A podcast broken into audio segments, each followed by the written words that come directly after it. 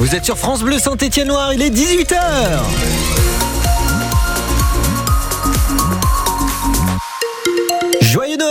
À vous qui nous rejoignez. La météo, le trafic sur France Bleu Saint-Étienne-Loire. Et eh ben écoutez, euh, pour ce qui est de la météo, les températures redescendent en ce moment même jusqu'à 5, 6 degrés à Saint-Étienne, 5 à Rouen, 4 à Issingeau, 2 degrés au Puy-en-Velay.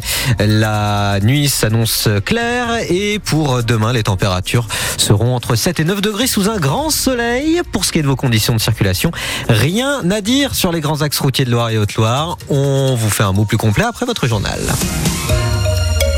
Anaïs Martin-Covy, Noël n'est pas une fête seulement pour les enfants. Non, même si on aime voir euh, les yeux de nos petits bouts de chou s'illuminer en découvrant au pied du sapin la Barbie, le kit de super-héros ou bien euh, sa caisse de Lego.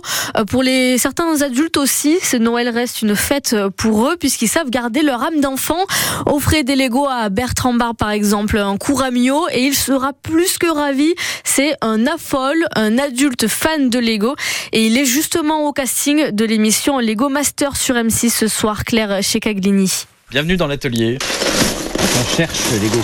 Autour de Bertrand Barbre, plusieurs mètres cubes de caisses remplies de Lego et des tiroirs entiers de ces petites briques rangées par couleur le bruit insupportable pour les adultes quand on est enfant, et puis le bruit insupportable euh, pour nos moitiés quand on est en train de jouer, qui sont en train de regarder autre chose. Euh. D'autant plus pénible pour l'entourage que Bertrand Barbre peut consacrer 10 heures par semaine à son activité préférée, qui exige méthode et rigueur. Je mets la végétation d'un côté, par exemple, euh, les morceaux de train d'un côté, puis après c'est les pièces techniques, les couleurs, les blocs classiques, etc. Des gestes répétés depuis une bonne quarantaine d'années par ce cinquantenaire. J'ai eu mes premiers Legos, je devais avoir 5-6 ans, je les ai toujours conservés. J'ai eu la chance aussi d'avoir euh, des amis de mes parents qui tenaient le jouet club. Donc, euh, gamin, j'allais monter les vitrines Saint-Chamond. Et j'ai fait ça jusqu'à mes 20 et quelques années. Et du coup, chaque fois que je montais une vitrine, j'avais droit à une boîte Lego. Et euh, j'ai eu la chance d'en avoir beaucoup plus que les autres. D'où son surnom dans la famille J'étais le tonton Lego, le cousin Lego. Et peut-être bientôt le maître des briques en plastique à Lego Master. Le trophée en Lego ne dépareillerait d'ailleurs pas au milieu du salon et du bureau où se trouvent des centaines de figurines et autres reproductions de monuments en Lego. Lego Master c'est à 21h10 sur M6.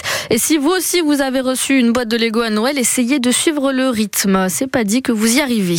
Pour d'autres, le 25 décembre, la nouvelle tradition, c'est de revendre leurs cadeaux encore plus cette année en raison de l'inflation.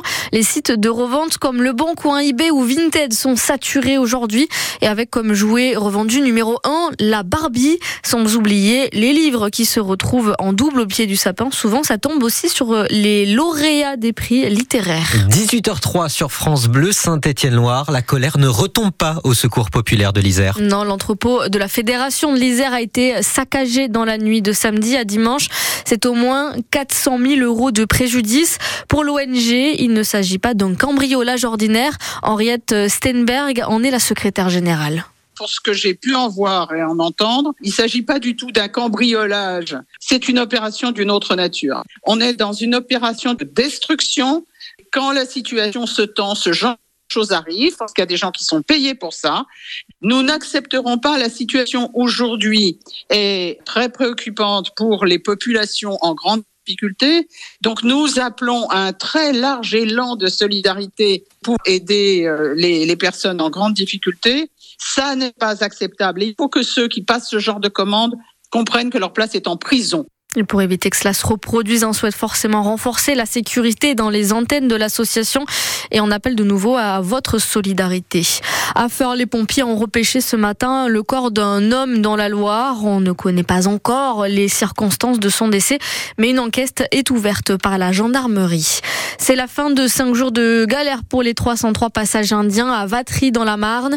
Seuls 276 passagers sont repartis vers l'Inde en début d'après-midi euh, après cinq jours confinés à l'aéroport de Vatry. Quant aux deux passagers soupçonnés d'être des passeurs, ils ont été libérés.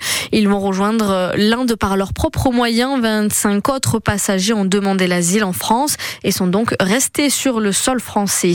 Les messages de soutien se multiplient suite à l'incendie gigantesque du stade mythique de l'équipe de basket de Gravelines.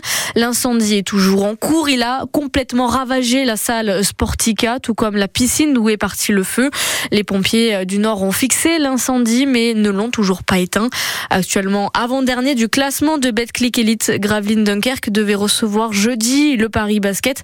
Le match est logiquement reporté. 18h05 vers l'infini et l'au-delà. L'agence spatiale japonaise annonce avoir réussi à mettre en orbite lunaire un atterrisseur. Leur objectif, réussir à faire poser cet atterrisseur à la surface de l'astre le mois prochain. Et s'ils y arrivent, ce serait une première pour le pays.